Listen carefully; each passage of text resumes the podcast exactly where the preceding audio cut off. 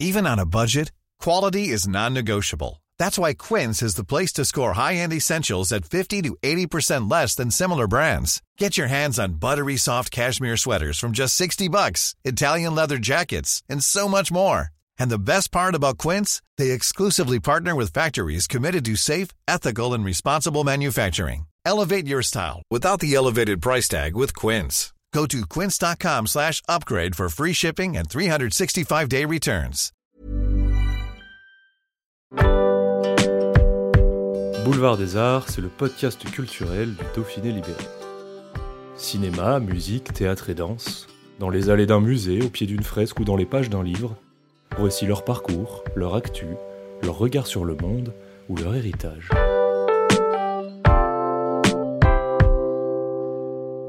Avec plus de 170 rôles sur le grand écran, à la télévision et au théâtre, trois Césars et un Molière à son actif, André Dussolier est une figure incontournable du cinéma français. Il est aussi une voix, chaleureuse et reconnaissable entre mille, que le public du festival de Lacoste dans le Vaucluse pourra écouter dans le spectacle d'interprétation de texte Monstre sacré, sacré monstre, qu'il présentera le 7 août prochain. Avant sa venue dans notre région, André Dussolier s'est confié au Dauphiné libéré, un reportage de Clément Grillet.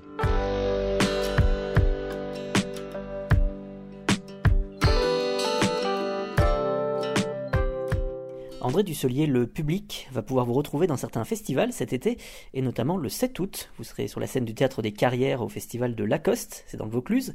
Vous y présenterez votre spectacle, Monstre sacré, sacré monstre, des lectures de textes de grands auteurs. Comment est-ce que vous décririez ce spectacle? C'est un, un montage de textes, mais que je n'aime pas lire, que j'aime bien dire, hein, mais c'est un peu comme ça que j'imagine un peu les choses. Elles seront pas spontanées, elles seront vraiment euh, construites, mais disons, c'est en les, en les jouant et en les vivant euh, que, je, que je voudrais dire euh, tous les textes. Alors c'est un, c'est un peu une, une partie folle parce que je pas fait ça depuis pas mal de temps. Je l'avais fait il y a longtemps, mais euh, ça s'appelait Monstre sacré, sacré monstre. D'ailleurs, c'était un, un, spectacle que j'avais commencé à faire à la Maison de la Poésie, puis ça avait bien fonctionné parce que et voilà, enfin, j'ai mon explication un petit peu, c'est parce que c'est comme une petite anthologie, quoi, de textes différents, d'auteurs différents, d'époques différentes, euh, et euh, donc du coup, c'est un peu euh, dispersé dans la nature. C'est pas des choses qu'on a forcément facilement sous la main. D'ailleurs, quand je dis certains de ces textes-là, j'ai toujours des demandes des gens qui disent ah mais où est-ce que je peux trouver ça? Donc on on n'a pas de, du billard à Raymond Devos, ça va de, enfin voilà, c'est très, il y a y a Aragon, il y a selon les thèmes euh, développés et selon l'enchaînement des choses, je passe du, du comique parce que j'aime bien la légèreté et l'absurde et la fantaisie, et euh, à des choses plus graves. Je pense à Victor Hugo et à Aragon en particulier.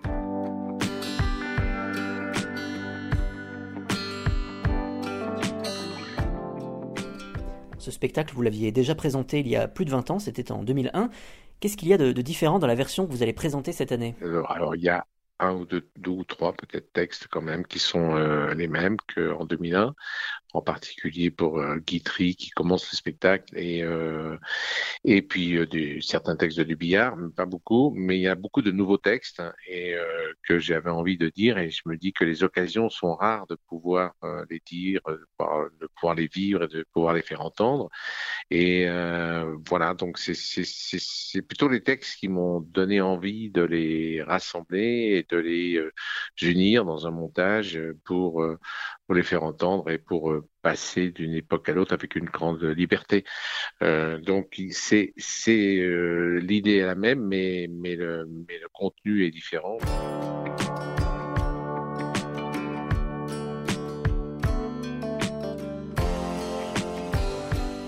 Comment est-ce que vous avez choisi les textes que vous allez interpréter sur scène? Quelquefois, il y a des textes euh, que j'ai découverts qui sont très forts. Je pense à un texte de Victor Hugo, un poème, mais je vous dirai pas le titre. je ne veux pas qu'on qu qu qu le dise avant. J'ai envie d'en faire la surprise, mais c'est un poème euh, très long, très fort très impressionnant et voilà mais comme et avec une une facilité une aisance une euh, et en même temps euh, très dense quoi. Bon voilà je, vais finir par vous dire le titre, mais mais mais voilà, c'est par exemple ou bien un poème d'Aragon qui est sur la guerre de 14 et qui était aussi très impressionnant et, sans doute euh, pour vous, j'en suis sûr, très connu, mais euh, peut-être pas pour le grand public, enfin pour le public euh, qui n'écoute pas beaucoup de, de, poésie, quoi, enfin qui n'a pas l'occasion d'en entendre ou de, ou de la lire même. Donc du coup, c'est, enfin, je me suis aperçu quoi que la poésie c'était un peu pas le parent pauvre, mais mais un peu de la littérature. Il y a des textes qu'on connaît pas, qu'on peut découvrir grâce à ça, et puis qui nous font peut-être euh, donner envie d'aller fouiller chez un auteur, parce que si euh, en écoutant euh, un texte ou un poème euh, de Victor Hugo, on a, ça peut donner envie à celui qui les entend d'aller relire Victor Hugo et ou ou Dubillard par exemple, qui est un auteur qui est mort il n'y a pas si longtemps que ça, mais qui est un qui est drôle, qui est vraiment un maître de, de l'absurde, mais drôle, vraiment plein de fantaisie et de poésie aussi à certains moments.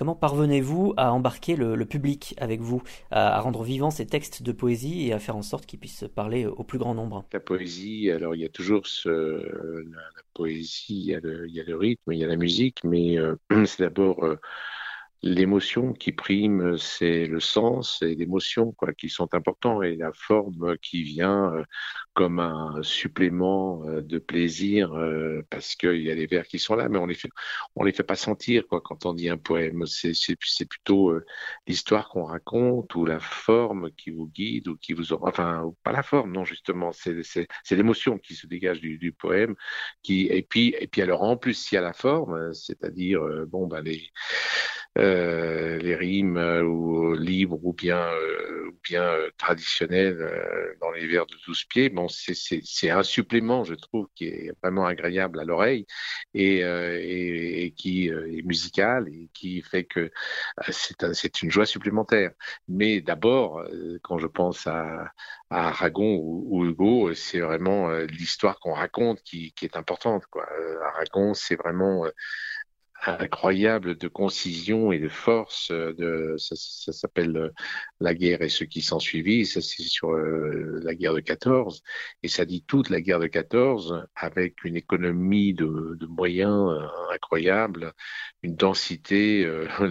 c'est vrai que la littérature, on emploie beaucoup les mots. On est, les auteurs sont quelquefois très bavards, surtout en France, pour dire les sentiments des personnages. Et c'est euh, et la littérature anglo-saxonne, par exemple, est beaucoup plus économe, beaucoup plus concise parce qu'ils n'ont pas la, même euh, tradition, la même culture. Et donc, euh, je pense à des auteurs comme Pinter, etc. Donc, ils ont écrit avec beaucoup peu de mots et beaucoup de silence. Et bien, et puis le cinéma est aussi a influencé l'auteur, les auteurs dramatiques. Donc, du coup, ou enfin, du coup, je, sais pas, je suis toujours très sensible à une écriture poétique qui serait encore qui serait, dont la force serait encore plus grande que l'écriture est concise.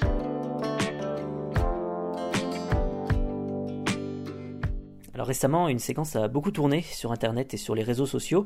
Vous étiez invité dans l'émission C'est à vous sur France 5 et on vous y voit réciter un texte de Victor Hugo qui s'intitule Le mot. C'est l'occasion aussi pour le public d'admirer le travail de mémoire propre aux comédiens. Cette mémoire, est-ce qu'elle se cultive, elle s'entretient? Euh, J'ai ma fille qui est comédienne aussi qui me dit mais comment tu fais pour apprendre des textes? Parce qu'elle est en but à, cette nécessité d'apprendre les textes. Ben ma foi, il y a, on peut répéter ça comme un, comme un âne batté qui répète, répète, mais mais non, il y a il y a quand même aussi le fait, euh, c'est l'interprétation, c'est le plaisir, c'est l'invention aussi, le sentiment aussi qui euh, fait que la mémoire euh, ça s'inscrit dans une mémoire. C'est-à-dire, c'est pas, c'est pas le mot, quoi. C'est aussi euh, tout ce qui va avec, tous les, sentiments qu'on éprouve ou tous les.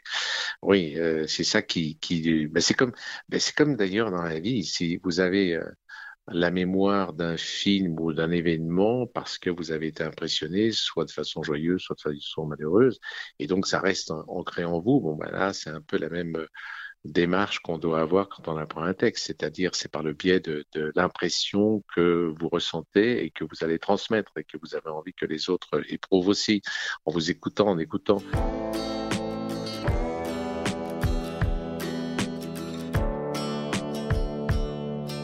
Qui fascine également chez vous, c'est votre voix. Euh, comme on parlait beaucoup autrefois des voix de grands acteurs comme euh, Gabin, Delon, Ventura, Belmondo, Piccoli, on pourrait en citer beaucoup. Il y a la, voix d'André Dussolier. Est-ce que vous la travaillez, cette voix? Et surtout, est-ce qu'il existe encore, selon vous, des acteurs à voix aujourd'hui au cinéma?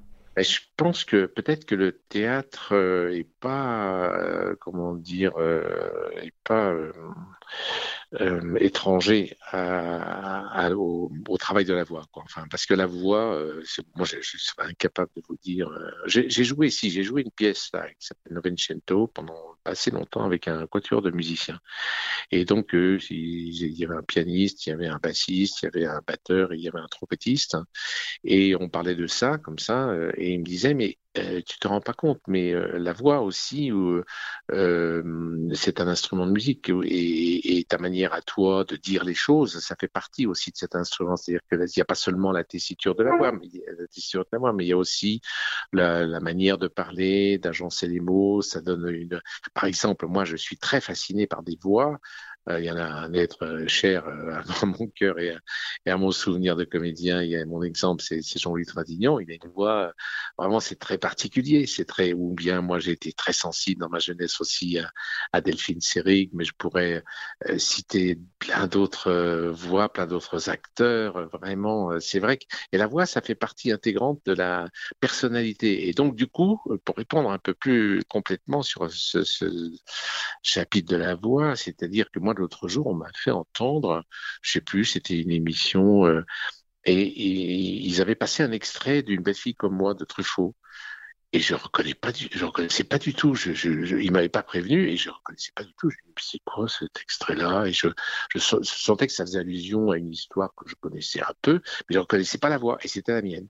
Et en fait, euh, c'était, j'avais une voix à ce moment-là un peu métallique euh, euh qui était pas, qui était celle de la, de mon âge, j'avais 26 ans, et, et après, euh, après la voix, mais vous feriez la même expérience avec euh, la vôtre et, celle de votre ami, euh, ce sera la même chose, c'est-à-dire que ça évolue avec le temps, et la, et la voix, on dit toujours par exemple que le corps humain, euh, les os des jambes, etc., ils enregistrent tous les coups qu'ils reçoivent et que votre corps, il est voilà imprimé par tout, tout ce qu'il a pu vivre, soit de façon mécanique ou soit de façon émotionnelle eh ben, la voix, c'est aussi l'expression d'une vie, quoi, aussi, et, et de l'aventure d'une vie. Et, moi, j'ai, m'en suis rendu compte. Alors, le théâtre, la pratique du théâtre, je pourrais simplement dire que moi, je travaille pas ma voix, sauf que le théâtre m'oblige à la travailler. Un jour, je suis allé voir, euh, voir, j'allais voir un orthophoniste, je sais plus pour quelle raison, ben, parce que j'avais perdu ma voix ou je sais pas quoi.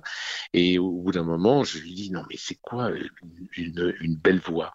Parce que, alors il me dit, et il m'a fait une réponse qui m'a vraiment beaucoup plu. Il m'a dit c'est une voix sincère. La voix, c'est pas seulement la tessiture d'une voix, mais c'est aussi la manière d'être à travers euh, les mots qu'on prononce. Quoi. C'est, vraiment, et je me rends compte parce que si vous écoutez un acteur euh, euh, d'il y a 30 ans, enfin le même acteur, hein, il y a 30 ans puis maintenant, euh, et surtout si comme les acteurs qui ont fait du théâtre, la voix fatalement évolue beaucoup. Alors c'est ça que je voulais dire tout à l'heure. C'est-à-dire que si je vais écouter des acteurs japonais, euh, ben je les comprendrai mieux alors que je comprends rien au japonais, s'il parle avec vérité, c'est-à-dire sans forcer, sans hurler, sans vouloir se faire entendre, c'est-à-dire que si la vérité du sentiment est là euh, tout de suite, je les écouterai plus qu'un acteur qui parle français et qui voudra se faire entendre de tout le monde, mais qui ne sera pas euh, vrai dans la même. Évidemment, quand on est au théâtre, dans un théâtre de 800 places, il faut se faire entendre de tout le monde, mais vous créez quand vous quand vous êtes dans un sentiment vrai, bon, évidemment, vous devez avoir le souci de vous faire entendre des 800 personnes, bien sûr, mais n'empêche que la vérité fait que l'écoute que vous prête l'audience, hein, les spectateurs, est telle que ça crée un silence autour euh, de, de, votre voix qui fait que vous pouvez pas, de façon, euh, euh, comment dire, euh, diabolique, mais, mais vous pouvez jouer, vous pouvez descendre, enfin le plus possible, pour, pour, pour, pour jouer de toutes les nuances que vous, que vous éprouvez, que vous avez envie de, de, faire entendre, en fonction de, mais, mais tout en privilégiant la vérité du sentiment. Je crois que c'est ça, quoi, qui fait que tout d'un coup, mais le théâtre a été un exercice pour moi, c'est mon apprentissage. C'est sûr que c'est là que je peux, euh, que je peux, ou que la voix, c'est là que la voix est obligée de, de, de oui, de, de, de se muscler, de se, d'être présente, d'être vraie, d'être d'être euh, parce que il y a, aussi moi j'ai un grand grand plaisir à, faire en sorte moi je pense que quand on est spectateur on doit pas faire d'efforts on est là dans son fauteuil on doit être touché saisi se laisser porter et que tout doit être euh, euh, grâce à l'acteur, d'une disponibilité parfaite, quoi. C'est-à-dire que vraiment, on doit pas tendre l'oreille, on doit pas, voilà, rien. Ça doit être, ça doit être facile, quoi. Ça doit être, je, prends des risques en vous disant tout ça, mais enfin, je sais l'endroit où je serai, je, serai un peu équipé de, de, de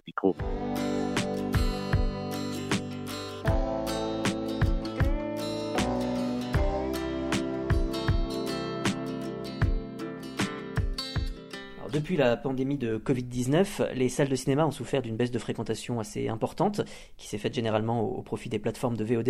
Est-ce que cela vous inquiète?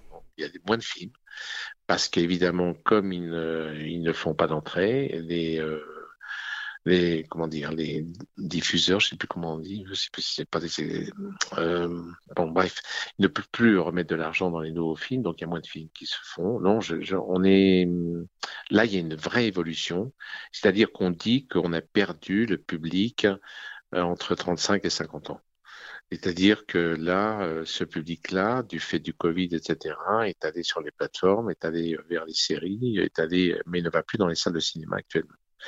Et à part pour voir un événement ou un film un grand, euh, voilà, impressionnant, ou Top Gun, ou je sais pas, ou des films, ou bien des films qui sont là, par exemple, cette semaine, des, films événements, par exemple, cette semaine, c'est euh, La Maman et la Putain qui a euh, de, de, Barbeuf, qui a été euh, qui, a fait le meilleur score, alors que les autres films qui sont sortis, qui sont récents, et ils ont fait moins.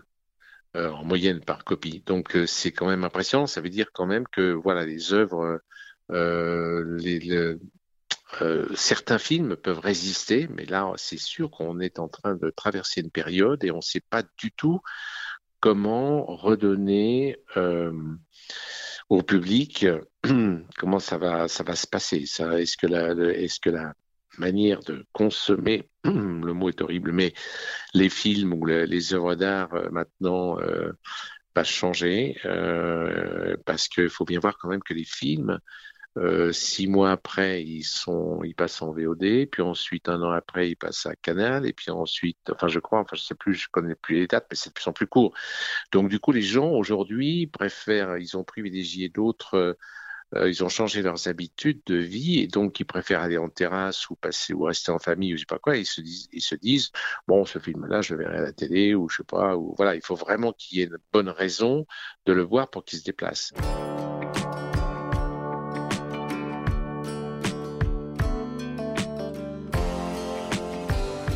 Et cette tendance, est-ce qu'elle se retrouve aussi dans la fréquentation des salles de spectacle, ou alors est-ce qu'au contraire, vous avez l'impression que le spectacle vivant résiste mieux que le cinéma? Je me souviens en 72, j'ai joué, je sortais du conservatoire et euh, je suis rentré à la Comédie Française. Et là, euh, Roger Planchon, metteur en scène euh, du TNP, mais et qui est brillant metteur en scène. Et Roger Planchon, c'était un grand metteur en scène comme du même niveau que euh, Ariane Nouchkine aujourd'hui qui est, encore est en vie, ou bien euh, ou dans le passé euh, Giorgio Strehler, ou bien des, grands metteurs en scène comme ça. Et Planchon, c'était vraiment un, grand metteur en scène. Euh, et, donc, il disait en 72, il m'avait engagé dans une pièce de Vinaver qui s'appelait, euh, enfin, je sais plus, enfin c'était la vie d'une usine, et il croyait, il disait et je, disais, mais Roger, parce qu'il mettait plein de, commentaires par l'image, quoi. Il mettait, euh, alors que le texte suffisait à lui-même. Il, y avait de quoi raconter et de voir saisir, de quoi saisir l'attention du spectateur et l'émouvoir et ou de l'impressionner.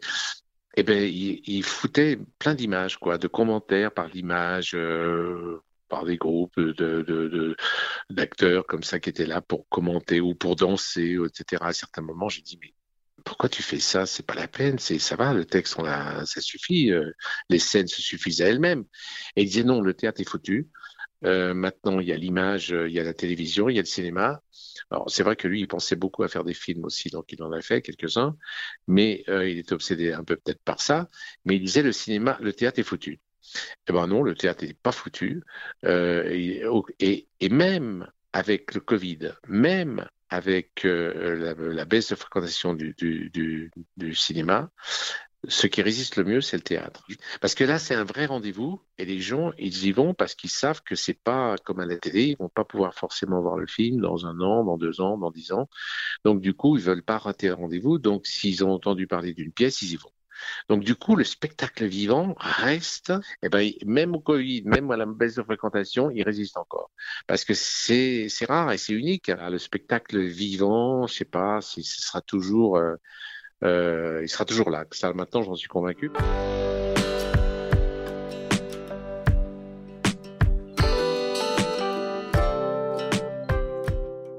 Cours de votre carrière, vous avez touché à tous les registres, mais est-ce qu'il y a encore un rôle, que ce soit au cinéma ou au théâtre, qui vous fait rêver, ou alors un cinéaste ou un metteur en scène avec lequel vous rêveriez de travailler?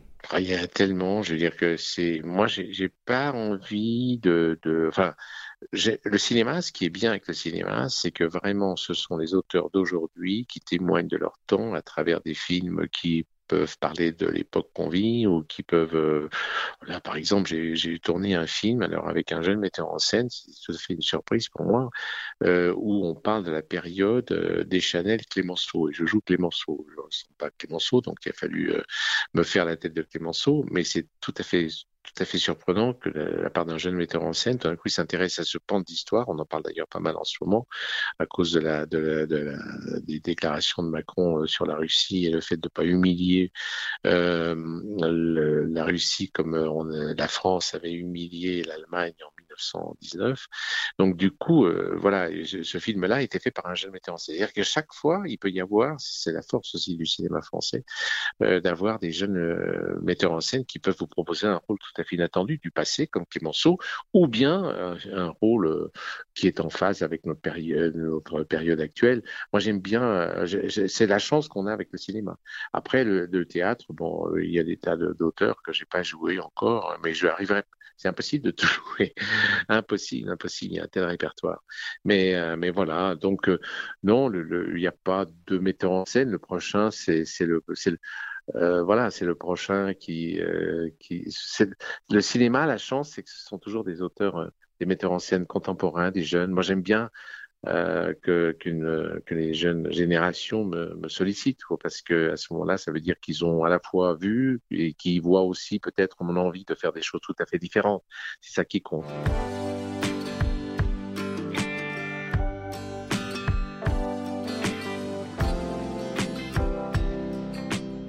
Et un mot enfin sur euh, la Haute-Savoie et sur Annecy, où vous êtes né. Quel rapport est-ce que vous entretenez avec cette région et avec cette ville? Est-ce que vous y revenez toujours? Oui, oui, j'y viens autant que c'est possible, euh, parce que j'aime bien. D'abord, c'est d'une beauté. Je, voilà, l'autre jour, j'ai pris un scooter et j'ai sillonné tous les, coins que je connais pas. Euh, et même oui, oui, et même par exemple, Pascal Thomas, euh, c'était vraiment loin de penser qu'Agatha Christie pouvait être tournée en Haute-Savoie. Et ben, les trois films qu'on a fait avec Catherine Fro, euh, ça s'est tourné en Haute-Savoie, et c'est vrai que ça ressemble au paysage anglo-saxon, euh, même s'il avait réactualisé des choses.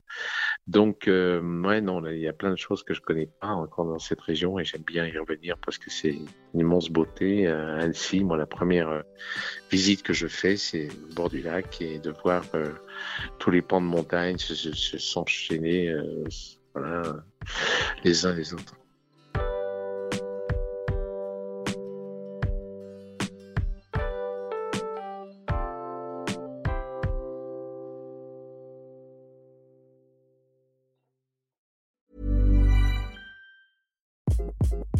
Hi, this is Craig Robinson from Ways to Win, and support for this podcast comes from Invesco QQQ the official ETF of the NCAA. Invesco QQQ is proud to sponsor this episode and even prouder to provide access to innovation for the last 25 years. Basketball has had innovations over the years too. We're seeing the game played in new ways every day. Learn more at Invesco.com slash QQQ. Let's rethink possibility. Invesco Distributors, Inc.